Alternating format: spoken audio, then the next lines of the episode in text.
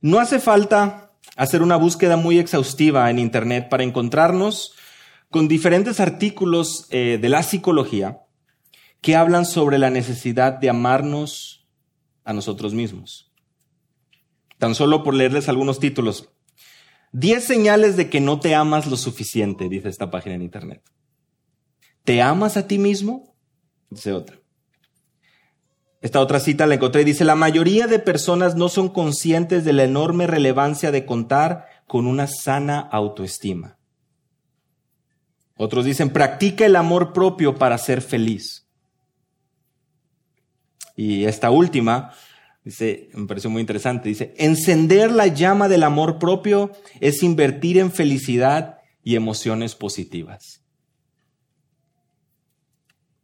Interesante es las palabras de Pablo a Timoteo en 2 Timoteo capítulo 3 versículo 1 al 2. Le dice, también debes saber esto, que en los posteros días vendrán tiempos peligrosos, porque habrá hombres amadores de sí mismos, avaros y vanagloriosos.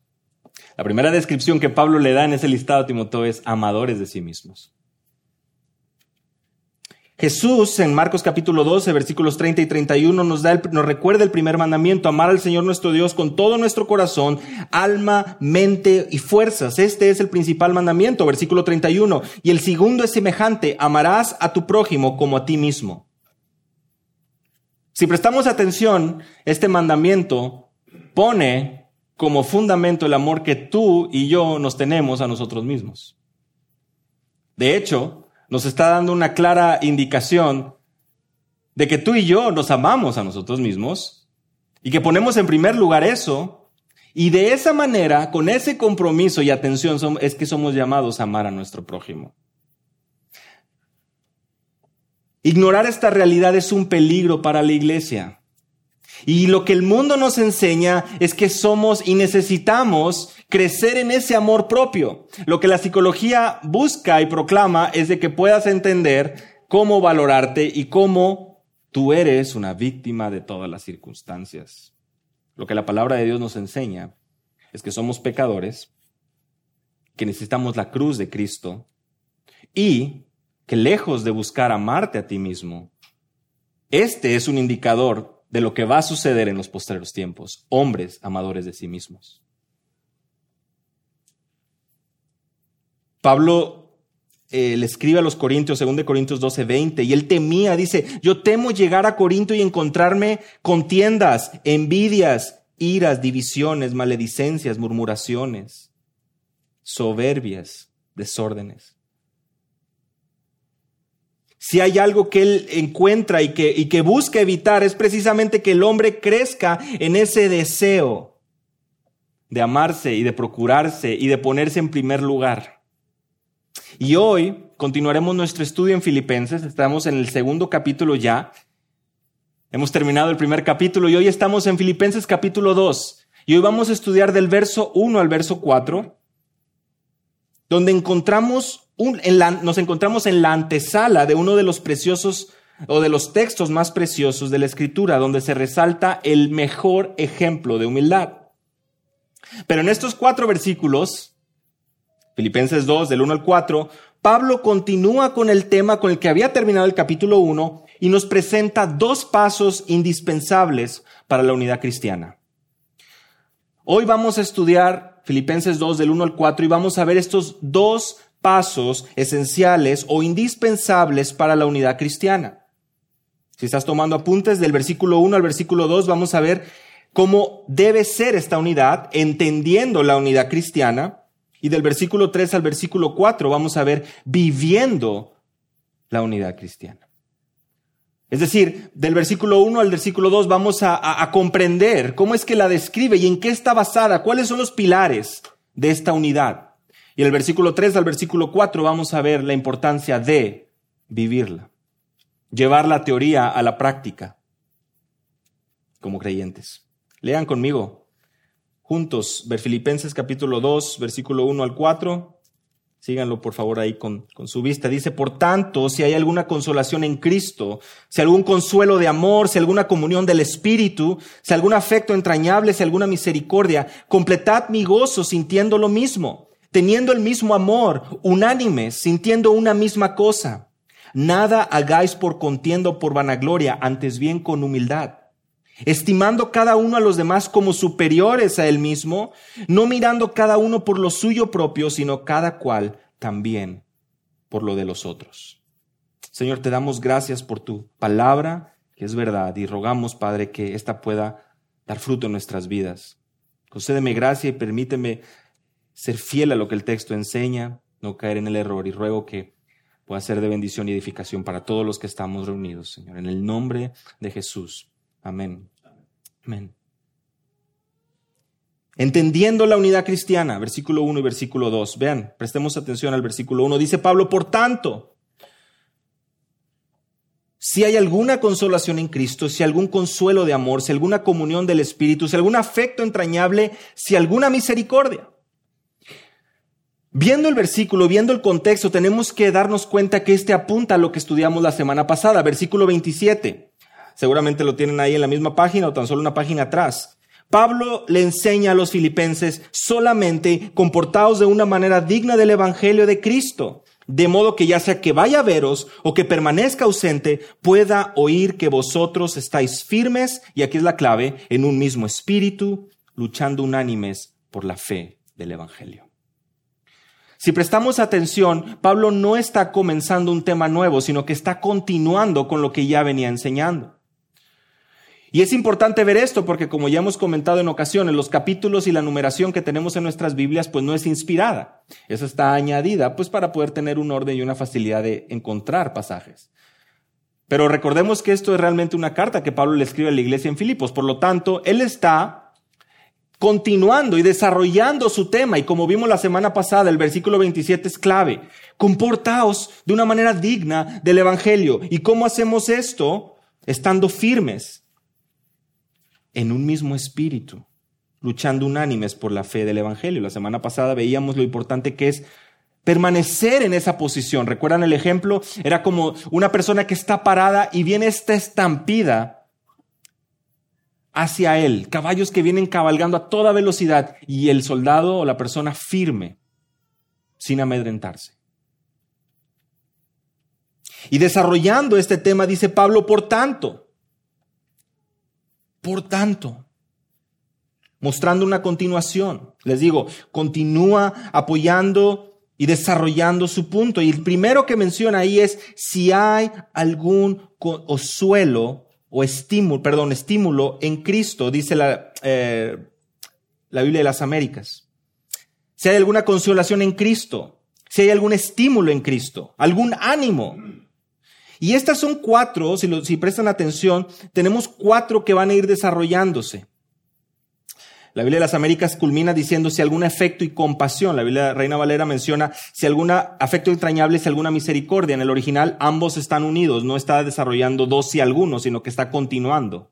Por lo tanto, son cuatro, cuatro que ustedes pueden observar si algún consolación en Cristo, si algún consuelo de amor, si alguna comunión del Espíritu y si algún afecto y compasión. Y estos cuatro, estas cuatro frases o estas cuatro cláusulas retóricas, los podemos llamar así, ¿por qué? Porque las cuatro demandan una respuesta. ¿Y cuál es? Claro que lo hay. Si hay algún estímulo en Cristo, claro que lo hay. Si hay algún consuelo de amor para los creyentes, claro que lo hay. Si hay alguna comunión en el Espíritu, si hay algún afecto y compasión, o ese afecto entrañable, claro que lo hay. ¿Hay algún estímulo en Cristo? Pregunto, o menciona Pablo. Por supuesto que lo hay. Sabemos que Él ha dado su vida por nosotros. Sabemos que Él ha andado en esta tierra dando ejemplo para que sigamos sus pisadas. Sabemos que por Él, por su obra, que es suficiente, es que nosotros podemos estar de pie. Si encontramos algún estímulo o consolación o ánimo, porque esa es la, diferencia, esta palabra estímulo, eh, comentada eh, como consolación en la Reina Valera, es, es, es importante porque tiene esta connotación tanto de dar ánimo como también de proveer ese consuelo en momentos difíciles, dar ánimo. ¿Encontramos eso en Cristo? ¿Encontramos eso en el buen pastor? ¿En aquel que apacienta sus ovejas? ¿En el que, ha dicho que estamos seguros en Él? ¿Aquel que ha dicho, aprended de mí que soy manso y humilde de espíritu? ¿Aquel que ha dicho, tomad mi yugo sobre mí, que ligera es mi carga? Venid a mí y os haré descansar habla con la mujer samaritana y le dice, mujer, esta agua te va a volver a dar sed, pero el agua que yo te daré no tendrá sed jamás. Juan capítulo 4. ¿Encontramos ese consuelo y ese ánimo en Cristo? Por supuesto que sí. Sus palabras que son de vida eterna. Por supuesto que sí. Respondemos, claro, y la audiencia lo sabía, los filipenses lo sabían bien. Claro que encontramos un consuelo en Cristo. Hay consuelo de amor, Dice 2 Corintios capítulo 5, capítulo 5, versículo 14, porque el amor de Cristo nos constriñe pensando esto, que si uno murió por todos, luego todos murieron. El amor de Cristo nos constriñe, el amor de Cristo que nos tiene realmente y nos lleva a responder en obediencia. Es aquel que nos ha aprisionado, que nos ha tomado, que nos ha, llevado, nos ha abrazado de una manera que en, en agradecimiento buscamos vivir vidas agradables delante de Él. No hay otro deseo en la mente del creyente que no entender lo importante que es poder vivir para Él. Por todos murió para que todos los que viven ya no vivan para sí, sino para aquel que murió y resucitó por ellos. Qué importante es prestar atención a la escritura y encontrar esas palabras de amor. No solo el testimonio de Cristo, bueno, que es por supuesto más grande que podemos ver, pero sino Pablo continúa y dice, ¿hay algún consuelo de amor? Consuelo de amor, claro que lo hay. Y el ejemplo más claro lo vemos también en, Efesios capítulo 5, versículos 24, 25, cuando hablándole a los maridos, nos lleva claramente Pablo a decirnos, amad a vuestras mujeres, pero amarlas así como Cristo amó a la iglesia y se entregó a sí mismo por ella. Ya lo he comentado con anterioridad, pero este es uno de los textos que más se debaten hoy. ¿Por qué? Porque una lectura superficial trae consigo, ah, si ustedes leen el contexto de Efesios capítulo 4, van a ver que las esposas son llamadas a sujetarse a los esposos, y ahí es donde viene todo este ataque feminista, ¿verdad? Mira, Cómo es que en aquel tiempo, en aquella cultura, pues las esposas son llamadas a sujetarse y los esposos, pues nada más amar a sus esposas. Pues sí, si leemos con atención, vamos a ver que el estándar de amor con el cual somos llamados a amar a nuestras esposas es el mismo que Cristo mostró al amar a su iglesia y venir y dar su vida por ella. Y créanme que más de uno dudaríamos en palomear, ¿verdad? Y es porque no conozco a todos. A lo mejor aquí hay alguien con un nivel de santidad muy elevado, ¿verdad? Que dice, no, eso yo lo cumplo muy fácil. El amor de Cristo, regresando a nuestro texto, el amor de Cristo por su iglesia. ¿Tenemos un consuelo en eso? ¿Tenemos un consuelo en la vida? Bueno, por supuesto, desde el nacimiento, vida y muerte de nuestro Señor y Salvador, y más aún en su resurrección. Porque Él vive es que nosotros vivimos como cantábamos en un inicio, nuestra esperanza en vida y muerte. Así que respondemos, sí, hay un estímulo en Cristo, claro, hay una consolación en Cristo, claro, hay un consuelo de amor, claro que lo hay. ¿Hay alguna comunión del Espíritu? Palabra comunión, ya la hemos comentado antes, coinonía, ya la había utilizado Pablo aquí. Compartir, asociarnos, tener esa relación cercana. Y dice, ¿tenemos esa comunión? ¿Tenemos esa comunión del Espíritu? Por supuesto que la tenemos. Y Efesios capítulo 1, versículos 13 al 14 es muy claro.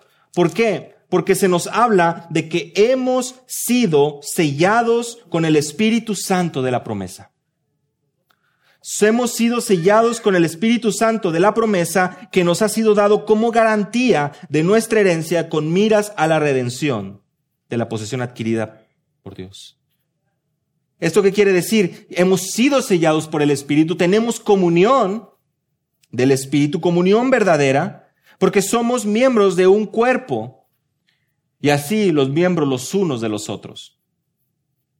Efesios 4:4 nos dice, un cuerpo, un espíritu, como fuisteis también llamados en una misma esperanza de vuestra vocación. Un mismo cuerpo, un mismo espíritu. Como creyentes gozamos comunión con Dios por la obra de Cristo, quien ha enviado a su espíritu para que sea nuestro ayudador, paracleto, nuestro consolador, morando en nosotros y además siendo sellados por Él, como, como promesa, con miras a la herencia, con miras a la redención de la posesión adquirida. Qué lindo es poder mencionar esto. Recordemos, estamos viendo el primer punto, entendiendo la unidad cristiana. Y el entender la unidad cristiana, llevamos tres de estas frases, de estas cláusulas que nos animan y que nos hacen ver cómo es que la unidad tiene pilares muy importantes. La obra de Cristo, el amor de Dios y la comunión que tenemos con el Espíritu. Algunos encuentran aquí una alusión, una referencia a la Trinidad. Es importante que podamos ver esto. Y finalmente, les mencionaba yo que una traducción más correcta es si algún eh, afecto y compasión. Es decir, uniendo misericordia con ese afecto entrañable. Se conoce en la gramática como endiadis o gendíadis, que esto es que tenemos dos palabras, en este caso afecto entrañable, que en el griego es una sola palabra, afecto, y compasión o misericordia, que es una sola palabra, y ambas se utilizan para poder dar esa misma idea. Son dos palabras diferentes que están haciendo referencia a lo mismo. Y un, claro ejemplo de esto lo tenemos en Colosenses capítulo 3, versículo 12, donde ambas palabras son utilizadas de una manera muy interesante y van a traer luz a nuestro texto. Como escogidos de Dios, santos y amados, revestidos de tierna compasión revestidos de tierna compasión. Luego se nos enumera, bueno, se nos menciona bondad, humildad, mansedumbre y paciencia. Pero esa tierna compasión es esta misma palabra, utilizada también por Pablo, dándonos a entender este mismo afecto. Ahora, ¿por qué, lo, ¿por qué sabemos esto? Porque la palabra afecto en el original se refiere a partes internas, se refiere a las entrañas, a las vísceras y es usada para establecer una conexión personal. Por eso la palabra entrañable que tenemos en el español. Claro, cuando lo pensamos en, el sentido de, entrañas y a lo mejor más de uno dirá, ay, pero se refiere a algo de lo más profundo. Entrañable amor de Cristo, Filipenses 1.8, ya lo habíamos visto eh, al inicio de nuestra serie en Filipenses, pero en Filipenses capítulo 1, versículo 8, es precisamente esa misma idea. Cuánto os añoro a todos con el entrañable amor de Cristo, literalmente de las entrañas, algo de lo profundo. Qué importante es ver eso, porque nos da una idea de este amor tan profundo y esta misericordia y compasión tan genuina que gozamos como creyentes. No estamos solos. Y Pablo, al desarrollar su punto de la unidad, Nada más en este versículo 1 del capítulo 2 empezamos a ver esos destellos y cómo va trazando y haciéndonos recordar y ver a cada uno de nosotros hoy que la unidad de los creyentes, en primer lugar, medita en la obra de Dios, medita en quiénes somos, medita en cómo hemos llegado aquí, por qué estamos parados o por qué estamos en esta tierra, como creyentes. Por la obra de Cristo, por el estímulo y la consolación y el ánimo que encontramos en Él, por el consuelo de amor, al pensar en que Dios amó de tal manera a este mundo que envió a su Hijo unigénito para que todo aquel que en él cree no se pierda, mas tenga vida eterna. La obra de Dios es el único, el único lugar donde encontramos ese amor verdadero del cual nosotros somos llamados a imitarlo. Vamos a ver un momento más. Comunión del Espíritu, la obra del Espíritu en nuestras vidas, redarguyendo y guiándonos. Por lo tanto, dice Pablo, ¿Hay algún afecto y compasión? Por supuesto que sí. Por supuesto que sí. Continúa en el versículo 2 y dice, completad mi gozo, o haced completo mi gozo, dice la Biblia de las Américas, sintiendo lo mismo, teniendo el mismo amor, unánimes, sintiendo una misma cosa. Hermanos, ya nos puso primeramente en perspectiva. ¿Por qué digo esto? Porque acaba de presentar mediante cuatro cláusulas lo que Dios ha hecho por nosotros. Y cuando nos hace meditar en eso, cuando nos hace meditar en el, en el, entrañable amor, compasión y consuelo, ánimo de Cristo por nosotros, nos desarma por completo.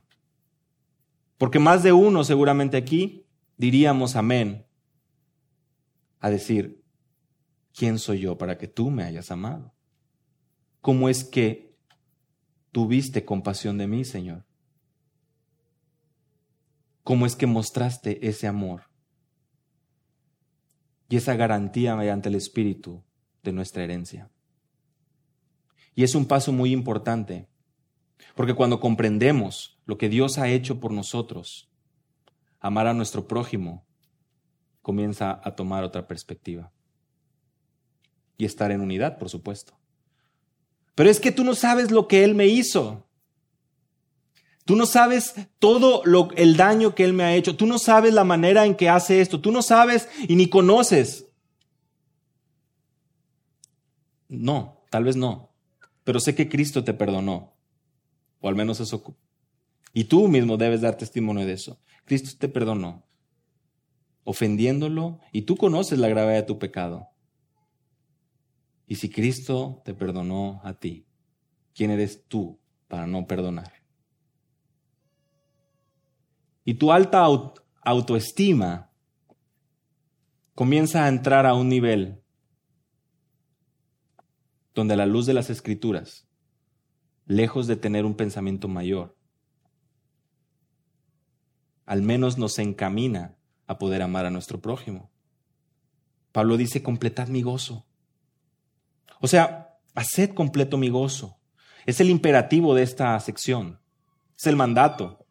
Y es que es interesante porque lo que está diciendo es este su deseo.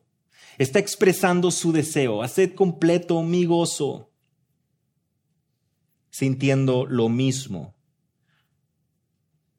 la Biblia de las Américas dice siendo del mismo sentir. Sabemos, Hechos capítulo 2, que la iglesia era precisamente y reflejaba esto. Tenían todas las cosas en común, partían el pan, pasaban tiempo juntos. Si vamos a Romanos capítulo 12, vamos a encontrar nuevamente esta reiteración y esta misma enseñanza. Romanos capítulo 12, versículos 16 está dando una lista de nuestros deberes cristianos y nos dice, tened el mismo sentir. Tened el mismo sentir.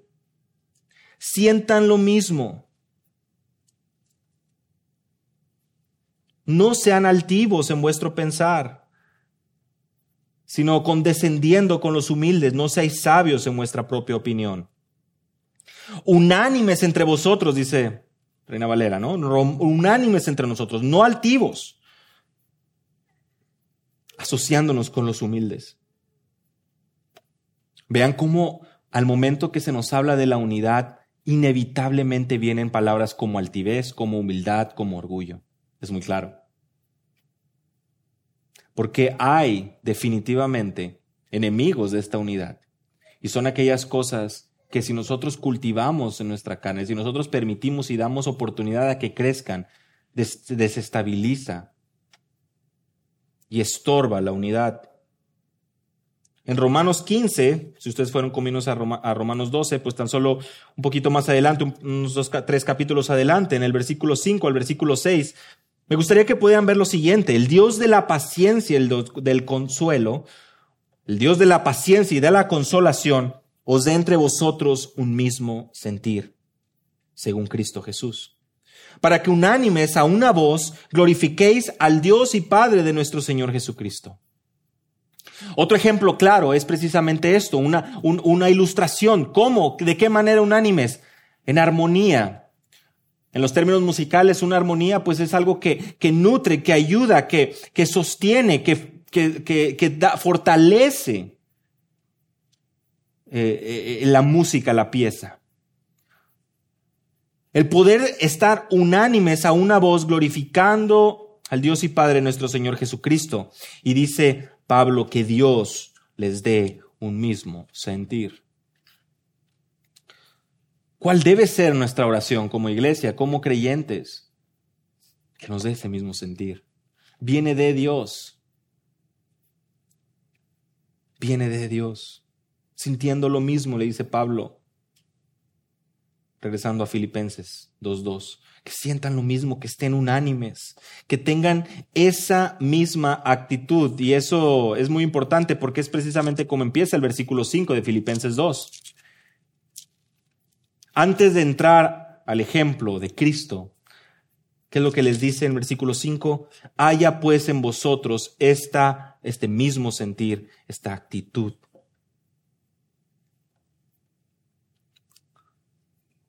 Ahí está el ejemplo.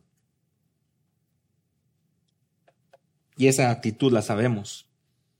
Siendo en forma de Dios, no consideró el ser igual a Dios, se despojó a sí mismo, tomó forma de siervo y haciéndose semejante a los hombres, se humilló a sí mismo, obediente hasta la muerte y muerte de cruz. Qué preciosa verdad. Tengamos ese mismo sentir, lo vamos a ver si Dios permite la próxima semana. Teniendo el mismo amor, conservando el mismo amor. Más de uno aquí recordará 1 Corintios capítulo 13. Y una de las descripciones de 1 Corintios capítulo 13 del amor es que el amor no busca lo suyo, no se irrita y no toma en cuenta el mal recibido. Para poder vivir en unidad tenemos que entender esta unidad. Y ya vimos en el versículo 1 que entender la unidad nos lleva a maravillarnos y a confiar enteramente en la obra de Dios, en la obra trinitaria, de Dios enviando a su Hijo Jesucristo y el Espíritu Santo también, viniendo de parte de Dios para consolarnos, para apoyarnos, para ayudarnos.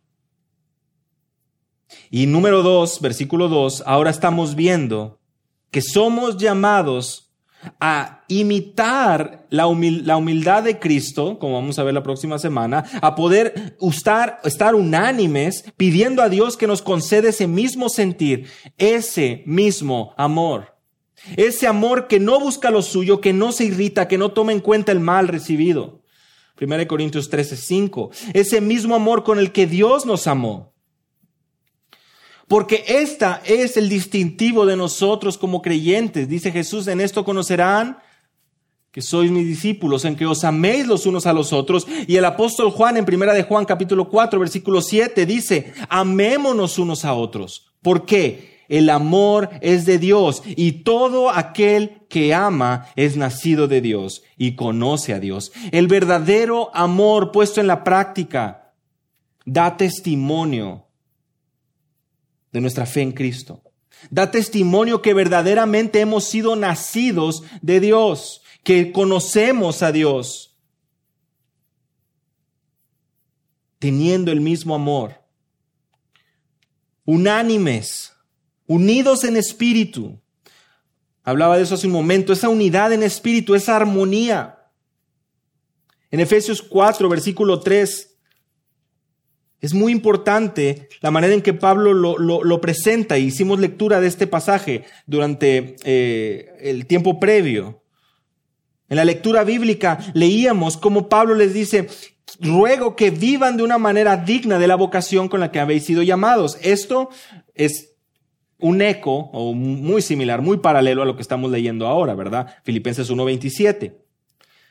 Con toda humildad, mansedumbre, soportándoos unos a otros en amor.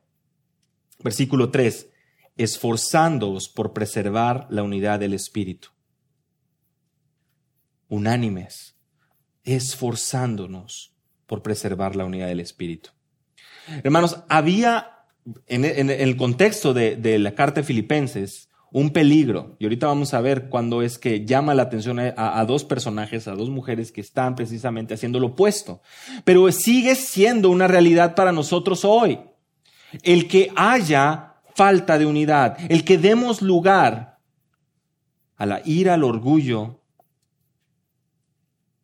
al odio, a la falta de perdón. Por eso es que Pablo en Efesios 4 nos habla de dos cosas muy importantes, o dos aspectos importantes, la humildad y la mansedumbre, que nos lleva a soportarnos unos a otros en amor. La palabra es fuerte, porque somos diferentes, porque tenemos maneras de pensar diferentes, porque hemos sido criados de manera diferente, pero sí debe haber algo que nos una en los aspectos vitales y fundamentales del cristianismo, y es el vivir vidas que agradan a Cristo. Y el versículo 3 dice, esforzándoos por preservar la unidad. Cuando nos habla Pablo de estar unánimes en Filipenses 2.2, nos habla de una diligencia, implica un esfuerzo, implica el que esta armonía se cultiva, se prioriza en la vida del creyente. No es un llamado a leerlo de pasadita y decir, ah, mira qué lindo, qué bonita observación. No, implica que debemos ser diligentes y debemos andar y cultivar esta unidad. Porque si no somos responsables, vamos a dar lugar a las discordias, al odio, al rencor, a ofender a Dios sintiendo una misma cosa. Culmina el versículo 2. Y si ustedes prestan atención, se van a dar cuenta que, que es muy parecido al inicio, ¿no? Eh, sintiendo una misma cosa y comentó diciendo sintiendo lo mismo. Es una repetición del mismo punto, haciendo un énfasis en el mismo punto, donde nos habla y nos recuerda que debemos estar dedicados a un mismo propósito a un mismo propósito. ¿Cuál debe ser el propósito que nos une a ti y a mí y a todos los que estamos aquí si hemos sido perdonados por Cristo? El poder obedecer, el poder vivir de acuerdo a su voluntad, no ofendiendo, sino realmente procurando andar dignos de la vocación con la que hemos sido llamados. El que ya sea que bebamos o comamos o hagamos cualquier cosa, podamos hacerlo todo para la gloria de Dios. El que podamos cumplir la gran comisión que nos ha sido encomendada, ir y hacer discípulos, Mateo 28, hasta lo último de la tierra. ¿Cómo hacemos discípulos? Enseñando y bautizando, enseñando todas las cosas que os he mandado, dice Cristo, enseñando su palabra. Lo veíamos en la escuela dominical también hoy, la importancia de la palabra. ¿Qué es lo que nos une? ¿Cuál es ese mismo propósito? ¿Qué es lo que nos une, que nos permite sentir una misma cosa? Lo que hablamos en el versículo 1. Tenemos consuelo en Cristo, un amor que hemos visto de parte de Dios para nuestra vida.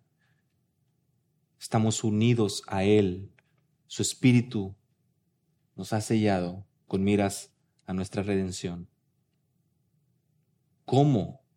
¿Cómo no hemos nosotros de vivir vidas para Él? ¿Cómo no hemos de nosotros de procurar la unidad? Lo que la cabeza de la iglesia, que es Cristo, busca en los miembros, que podamos juntos crecer como un cuerpo para su gloria. Pero había malos ejemplos en, Filipos, les avisaba hace un ratito de que había ejemplos de que estaba empezando a florecer o a haber situaciones de rivalidad. Ahí mismo en Filipenses, capítulo 3, versículo 19.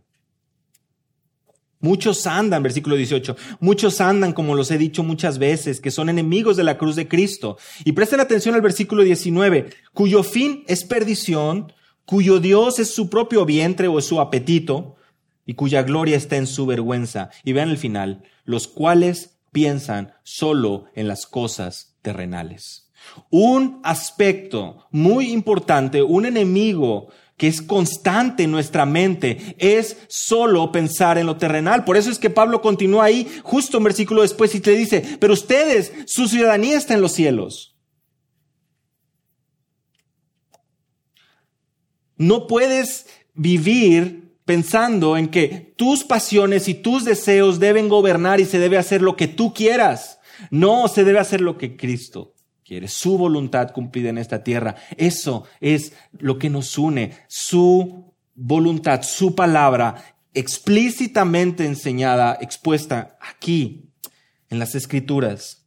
Y en el capítulo 2, versículo 2, vean, tan solo un poquito más adelante es cuando ya se pone muy específico Pablo. Miren, miren conmigo ahí versículo 2 del capítulo 4. Ruego a Evodia y a Sintique que vivan en armonía en el Señor. Algo estaba pasando con estas dos personas.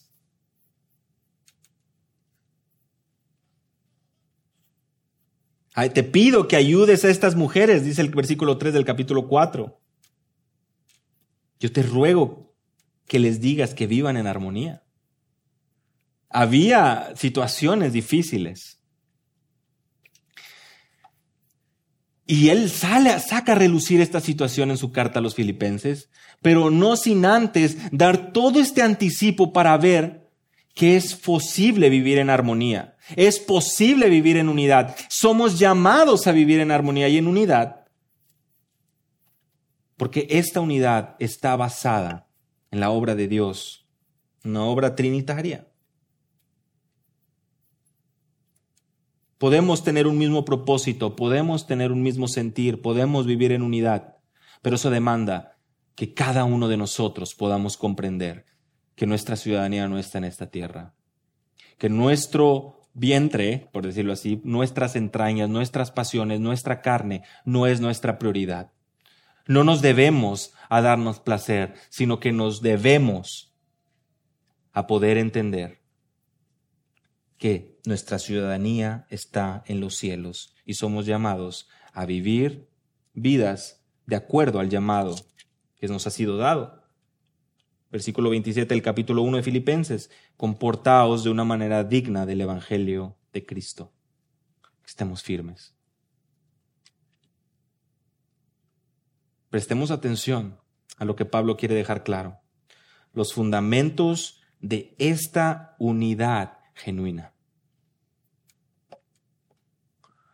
Y es que no podemos pasar a los versículos 3 y 4 si no entendemos dónde están los cimientos de la unidad. Entendiendo esta unidad. Ahora sí, pasemos al siguiente punto, ¿verdad? Viviendo esta unidad cristiana, versículos 3 al 4. Nada hagáis por contienda o por vanagloria antes bien con humildad, estimando cada uno a los demás como superiores a él mismo. Uy, ya se puso bravo Pablo. Este como superior a mí mismo. Él que ni la secundaria tiene, lo voy a considerar superior. Él que me ha hecho esto hace 15 años, 20 o ayer o antier, este que me ha ofendido tantas veces, este que me ha hecho que este mayor a mí mismo, que tú no sabes todo lo que yo he logrado, no sabes quién soy. Una frase muy común, ¿verdad? Que de repente leemos en las noticias con eh, políticos y personas famosas o personas, eh, figuras públicas que llegan a lugares y les dicen, ¿verdad? ¿No sabes quién soy?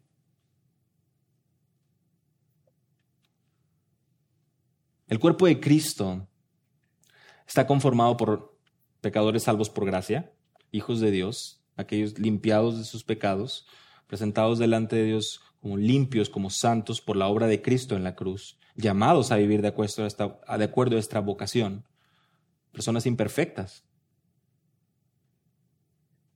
Pero de todos los niveles socioeconómicos, de todas nacionalidades.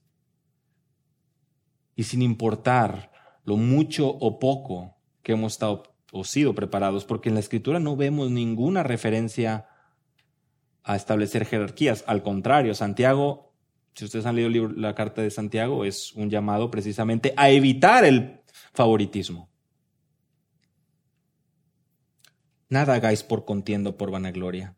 Contienda, egoísmo, ambición personal,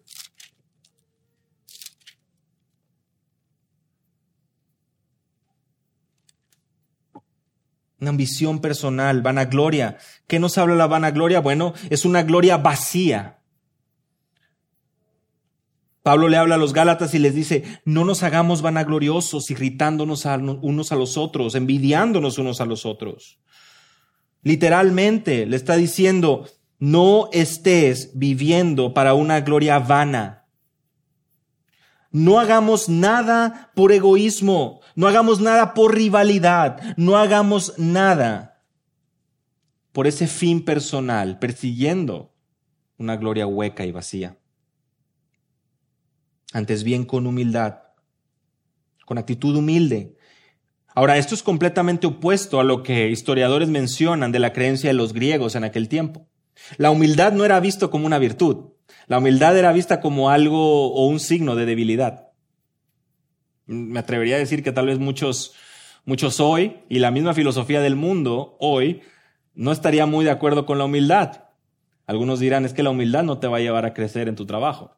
La humildad no te va a llevar a escalar. La humildad no, es un atributo, no es una descripción de una persona eh, exitosa en los negocios.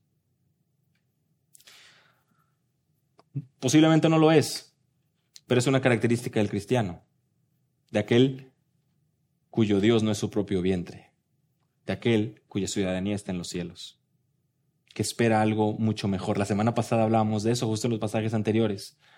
Perdón, haciendo referencia a Pablo, como él mencionaba que él no iba detrás de una corona corruptible, sino una incorruptible. Ese era el esfuerzo y la disciplina, ¿se acuerdan? La disciplina que él tenía de su cuerpo de negarse con el propósito de perseguir algo mayor, algo que este mundo no puede ofrecer.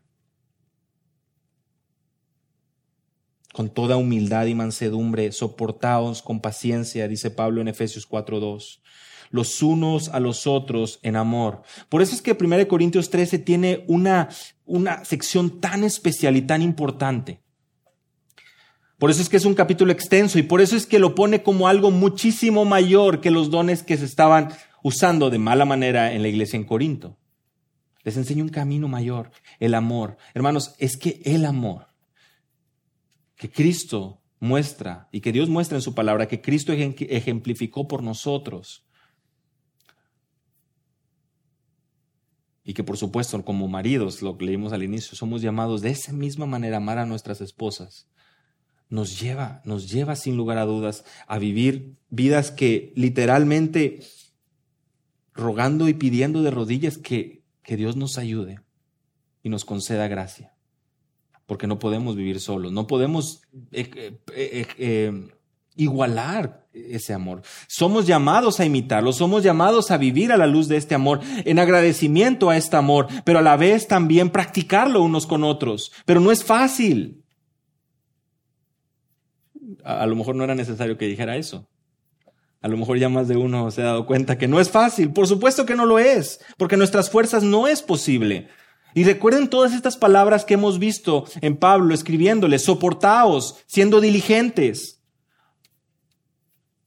Eso no es sencillo. Por supuesto que algunos dirán, no, yo nada más, a mi hermano pues nada más ya no lo procuro, ya no lo veo, ya no lo saludo. Lo veo en la iglesia pues de lejos, pero yo mejor de lejitos.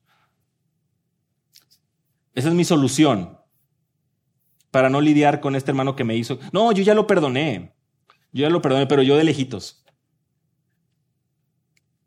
¿Eso es lo que Cristo hizo por nosotros cuando nos perdona?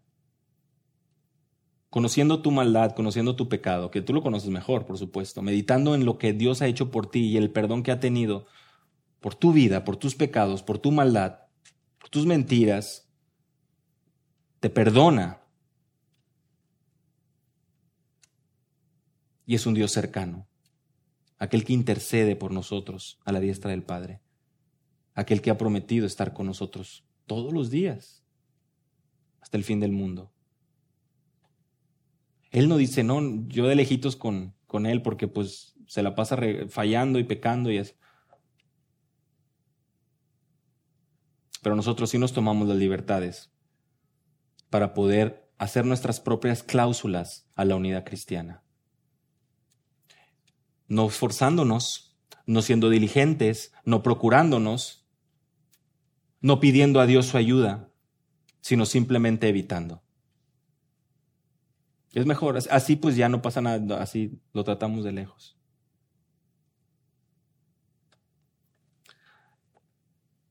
Por eso es que veíamos que no podemos llegar al versículo 3 y el 4, no podemos hablar de vivir en unidad si no entendemos primero lo que es la unidad y lo que implica y lo que Cristo y Dios y el Espíritu Santo muestran de manera perfecta, armoniosa en su palabra.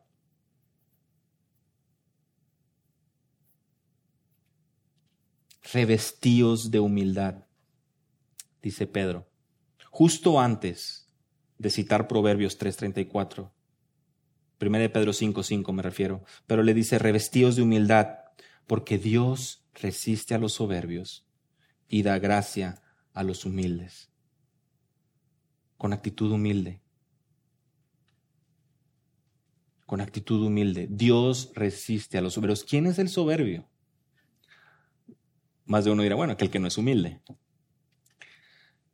Ahora, también es importante ver eso. Algunos tal vez o hemos entendido mal la palabra humildad y lo hemos confundido con un, sonso o un eh, inocente. Hemos confundido y hemos traído a nuestro diccionario que la humildad es algo malo porque un humilde pues es un, bueno, por, por, una parte podría ser una persona de escasos recursos y por otra parte podría ser uno que pues, no, es que pues él pues es muy humilde, pues lo hacen, lo hacen sonso muchas veces, ¿verdad? Lo engañan muy fácil. Es muy, humilde. ¿Sabes quién es descrito como humilde? Nuestro Señor Jesucristo. Y Él no era ningún tonto. El Hijo de Dios. Pero nuestro, nuestra cultura y nuestra manera de usar palabras nos lleva a, a, a despreciar mucho de eso. Se humilló, versículo 8. Se hallándose en forma de hombre, se humilló a sí mismo, haciéndose obediente muerte, hasta la muerte y muerte de cruz. Lo vamos a ver la próxima semana con mayor detenimiento. Él es nuestro mayor ejemplo de humildad. La humildad es algo que debemos perseguir con el propósito de ser obedientes y servirnos los unos a los otros, porque Dios resiste a los soberbios y da gracia a los humildes. Que Dios nos conceda crecer en esta humildad y que Dios nos conceda el poder glorificarlo con todo lo que somos. Y culmina estimando cada uno a los demás como superiores a él mismo.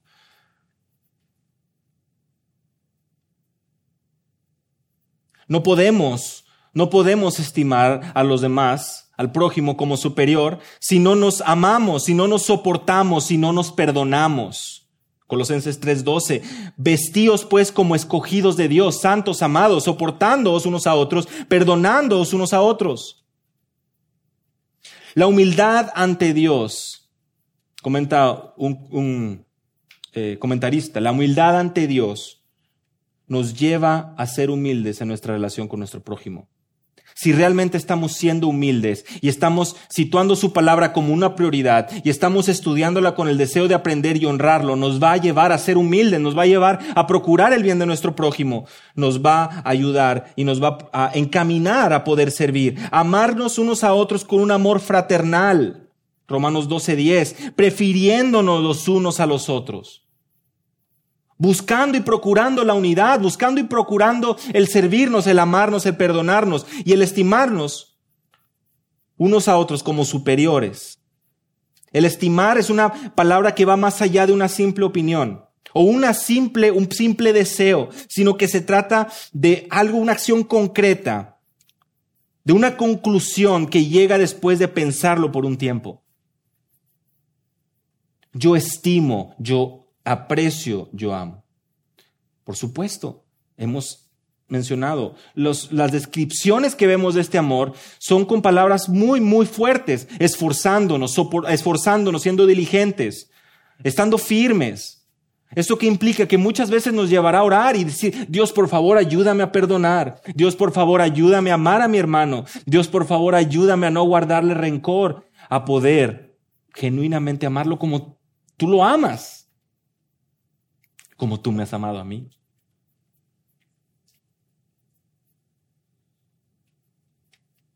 Pero si no pasamos tiempo con el Señor, si no pasamos tiempo en su palabra, pues no hay mucha esperanza para que podamos perdonar para que podamos vivir en la unidad, sino más bien estamos, no estamos siendo diligentes, estamos siendo irresponsables. No estamos esforzándonos, no estamos procurando estar firmes.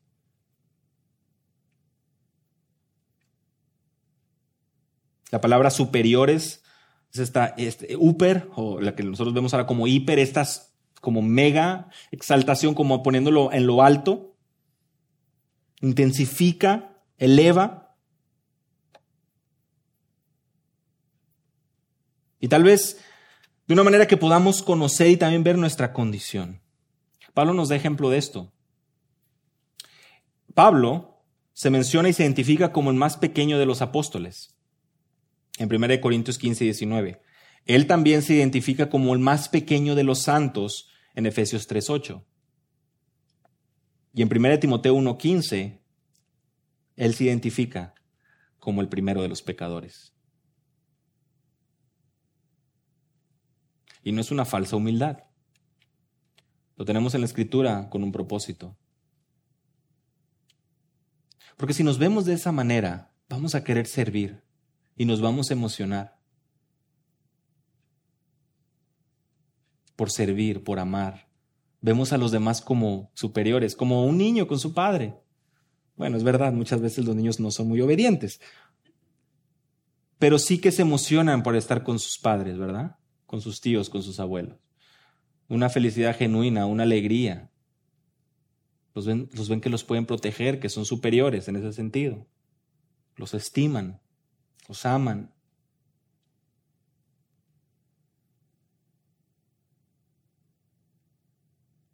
Qué lindo es poder meditar en esto, porque sin lugar a dudas a cada uno de nosotros creo que nos traza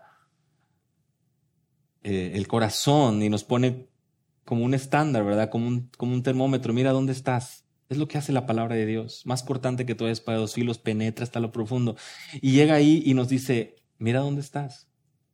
Y mira dónde quiero que estés, dice el Señor a través de su palabra. Nos dice Pablo, los filipenses, esto es lo que está pasando con ustedes, aquí está su rayita, pero miren, a esto hemos sido llamados. Es un diagnóstico un diagnóstico, no mirando, versículo 4, ya para culminar, no mirando a cada uno por lo suyo propio, sino cada cual por los de los, por, también por lo de los otros. La Biblia de las Américas dice, no buscando cada uno sus propios intereses, sino más bien los intereses de los demás. No podemos enfocarnos en nosotros mismos y olvidarnos del prójimo, es lo que está diciendo Pablo. La unidad radica de manera práctica en el que no veamos solamente por lo nuestro, nuestro ejemplo es Cristo. La unidad es posible cuando cedemos, cuando en amor damos ese lugar al prójimo, esa prioridad al prójimo. hablábamos al principio, ¿verdad? Como la psicología nos habla de tienes que amarte a ti mismo, tienes que amarte a ti mismo, tienes que amarte a ti mismo. La palabra de Dios dice, para poder vivir en unidad, tienes que amar a tu hermano y olvidarte de tus intereses. Porque tú ya te amas demasiado, desde ahí parte, amar al prójimo como a ti mismo, ya partimos de ahí. Que Dios nos conceda esa fortaleza y esa, e, esa manera de, de con humildad acercarnos a su palabra. ¿No nos amamos lo suficiente? El problema es que nos amamos de más. Y queremos que se haga nuestra voluntad y que se cumplan nuestros deseos y que, le demos lugar a nuestras pasiones, a nuestros placeres. Y es una batalla que llevamos a diario. Haced morir, pues, lo terrenal en vosotros. Ese constante deseo, esa lucha que tenemos como creyentes. Nadie busque su propio bien, sino el de su prójimo. Primero de Corintios 10, 24.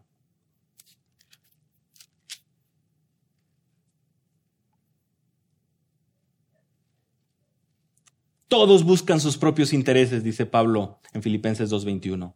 Todos buscan sus propios intereses. Esa es una característica de lo que el mundo ha sembrado en nosotros. Pero gracias a Dios tenemos su palabra y es clara. Y para poder vivir en esta unidad, tenemos que entenderla. Y por eso Pablo es muy claro. Por eso Pablo es muy claro encuentran estímulo, fuerza, consuelo en Cristo, consuelo de amor, tienen comunión en el Espíritu, tienen ese entrañable amor, gozan de ese entrañable amor. Por supuesto que sí, como creyentes lo tenemos. Bueno, hagan completo mi gozo. Es mi deseo. Sean del mismo sentir, el mismo amor, en unidos en espíritu, dedicados a un propósito, de una misma mente, no hagan las cosas por egoísmo, por rivalidad, por vanagloria, porque otros me vean. No.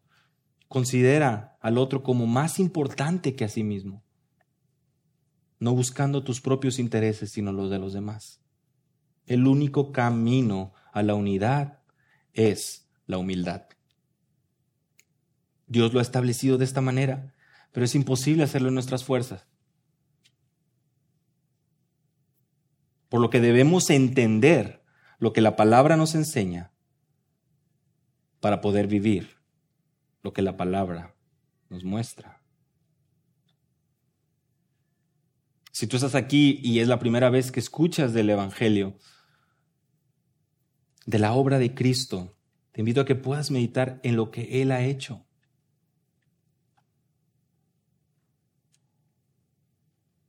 Haya pues en vosotros esta actitud, este mismo sentir que hubo también en Cristo Jesús, versículo 5, el cual, aunque existía en forma de Dios, no consideró el ser igual a Dios como algo a que aferrarse, se despojó a sí mismo, tomó forma de siervo, haciéndose semejante a los hombres, y hallándose en forma de hombre, se humilló a sí mismo, haciéndose obediente hasta la muerte y muerte de cruz, versículo 9, por lo cual Dios también lo exaltó hasta lo sumo, y le dio el nombre que es sobre todo nombre, para que el nombre de Jesús se doble toda rodilla de los que están en el cielo, en la tierra y debajo de la tierra, y toda lengua confiese que Jesucristo es Señor para gloria de Dios Padre.